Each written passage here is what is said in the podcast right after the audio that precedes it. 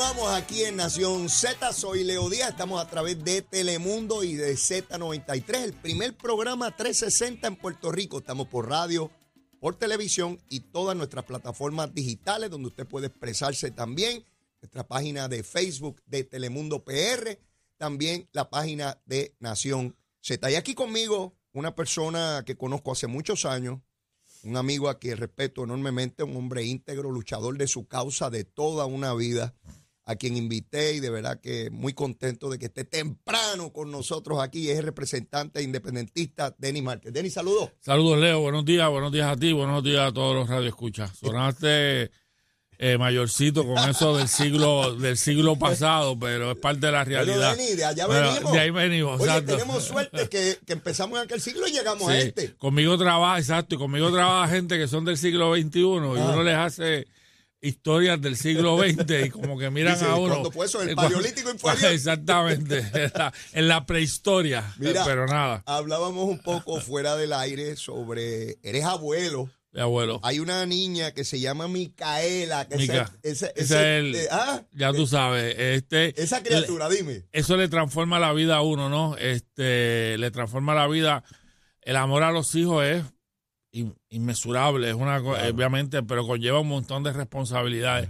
Y ver el ver una nieta de alguien que uno ama, pues es un amor indescriptible también. Tremendo. Sin las responsabilidades que uno tiene de la, de la crianza, ¿no? Y el alcahueterismo que uno hace.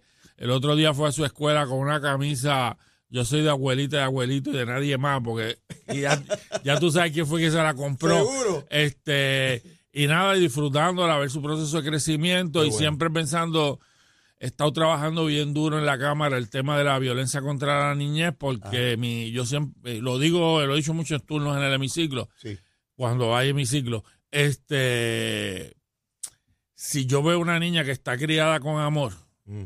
por sus padres, por sus familiares, yo creo que todas las niñas de Puerto Rico tienen ese mismo derecho, Claro. el derecho a, a- a crecer con amor, y eso es uno de los trabajos que estoy dándole bien duro en la Cámara. Yo tengo un varón y dos niñas. No sé si llega a ver los nietos, ¿verdad? Ah. Eso es parte- es parte del proceso. Pero me dicen que viene otra Sí, nietecita por por ahí ahí. viene otra nietecita muy pronto, esperamos que todo salga bien y va a salir todo bien. Eh, Valeria va a ser la pareja y la locura de del abuelo no, también. Y Ese- Micaela, ¿tú no crees que eso de dividir faldas y. No, y Micaela y- ya dice que es la hermana mayor. Ah, bueno, pues entonces no hay problema. y no hay problema. cosa- hay consenso el otro ahí. día estaba, imagínate, el otro día estaba pintando el cuarto con el papá. Ah, tremendo. el cuarto bueno. va va para Valeria. Pero nada, nos lo disfrutaremos las dos. Denis, muchos años, muchas luchas. Eh, ha sido muy consecuente tu lucha por la independencia de Puerto Rico, de distintos foros desde muy joven. He visto tu carrera política. Hoy representas al Partido Independentista en la Cámara de Representantes. Has visto cómo el Partido Independentista ha ido adquiriendo eh, mayor poder a través de los años, al punto que su candidato a la gobernación hizo historia en la, en la elección pasada con un margen de votos inmensísimo. Vimos a un Rubén Berrios Martínez sumamente emocionado la noche de las elecciones porque yo, yo te digo algo, Denis, es fácil defender el proceso democrático y de votación cuando uno tiene opciones reales de ganar muchas cosas, gobernación, comisión. Pero hay que tener una vocación democrática grande cuando uno participa en el proceso sabiendo que es contra todo y que las posibilidades de obtener eh, puestos e- electivos son, son mucho menores que los partidos mayores. Dime qué ha ocurrido en el Partido Independentista a la luz de eso y si tú entiendes que ese crecimiento va a continuar. Bueno, yo, yo creo que un poco la, por un lado, la perseverancia del Partido Independentista puertorriqueño, la estructura ideológica, eh, la disciplina, la cohesión ideológica, eh, pues nos ha mantenido ahí, en, en- en las buenas, en las menos buenas.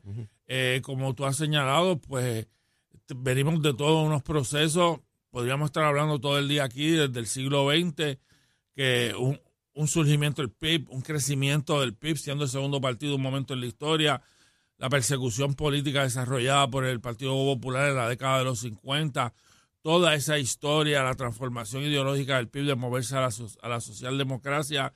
Yo entro en los 80, se mantiene esa cohesión, eh, nos mantenemos ahí, las no inscripciones, pero siempre nos mantuvimos como partido y en la presencia política de Puerto Rico y el respeto de la gente a nuestra constante lucha, a nuestra limpieza en la, en la gestión pública y unida a la transformación de Puerto Rico también. Cuando tú miras un país en donde ha quebrado, donde tú miras como parte de la realidad política de Puerto Rico, eh, eh, no, es innegable que el Partido Popular y el PNP son responsables de esa quiebra económica, esa quiebra social, el problema de las instituciones, el problema de la corrupción política, nuevas generaciones que yo creo que la estructura de cómo pensaban en una época o, cómo se dividía el país automáticamente en tres visiones con esa lucha constante. Yo creo que hay ahora mucho, mucha más apertura, acabar con los miedos, aunque, aunque alguna gente los está retomando nuevamente ahora,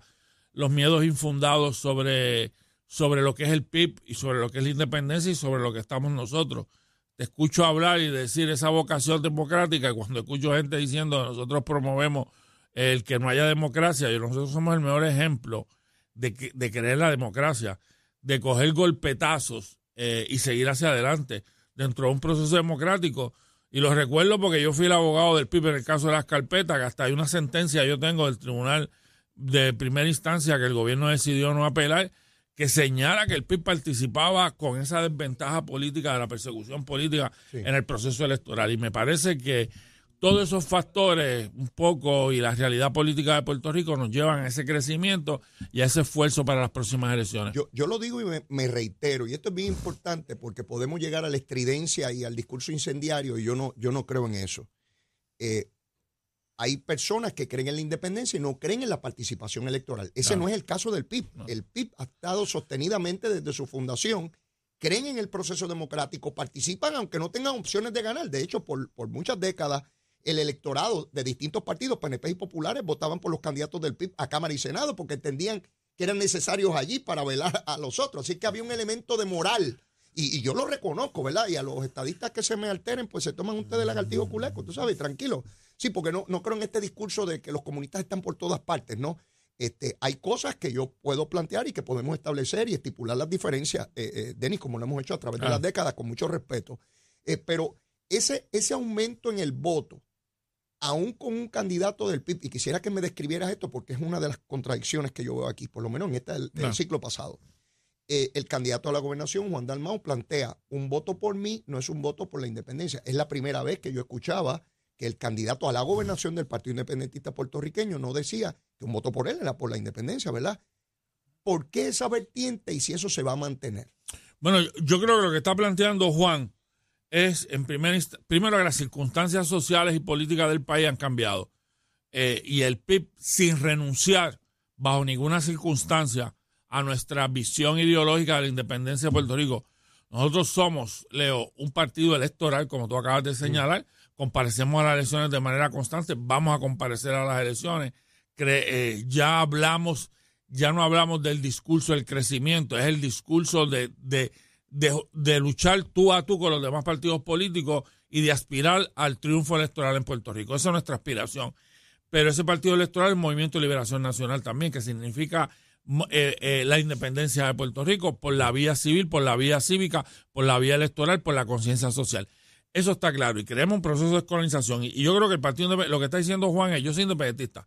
Yo pertenezco al Partido Independentista puertorriqueño, pero yo te reconozco que yo no voy a gobernar eh, y de manera inmediata a la independencia de Puerto Rico. Lo que le está diciendo a los estadistas es, mira, nosotros, a ustedes estadistas, a ustedes libre asociacionistas, mm. a los que creen en todavía en la colonia, pues eso se les hace mucho más complicado, porque esos son los menos y los, y los más complicados de, de que entiendan que es un proceso de descolonización de Puerto Rico.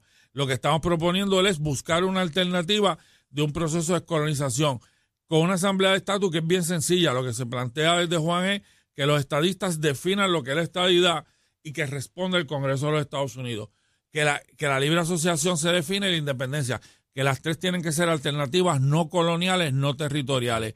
Y eso es lo que se le plantea al país, sin renunciar a ser independentista, sin decirle, un poco es trasladar, lo que un poco es trasladar desde un punto de vista el discurso que tú señalabas de que yo he llegado a la legislatura con votos PNP y del Partido Popular. Y por lo tanto yo eso lo reconozco como una responsabilidad que yo tengo con ellos, sin negar que soy independentista, sin dejar de abogar por la independencia, pero mi trabajo de fiscalización, de legislación tiene que tener esas dos vías. Y Juan tiene, que, Juan tiene la vía de decir, yo aspiro a lo que yo creo. Eh, preguntaba a alguien el otro día si gana la independencia. Yo creo que gana la si ganamos nosotros, gana la descolonización de Puerto Rico, ganan todas las alternativas que creen en la descolonización y obviamente pues es un triunfo para el Partido Independentista puertorriqueño y ese es parte de ese proyecto político en estas elecciones. Denis, eh, tenemos que ir ya mismo a la pausa, pero entre las cosas que quiero discutir contigo es cómo es que se logra un partido, un movimiento Victoria Ciudadana, que logra una cantidad de votos tan grande eh, frente a un PIB que llevaba mucho más tiempo institucionalizado en el proceso político. Pero quiero que vayas pensando en eso. Vamos a la ah. pausa y regresamos ya mismito con toda esta discusión. Estás, estás con el habla música y Z93 en Nación Z.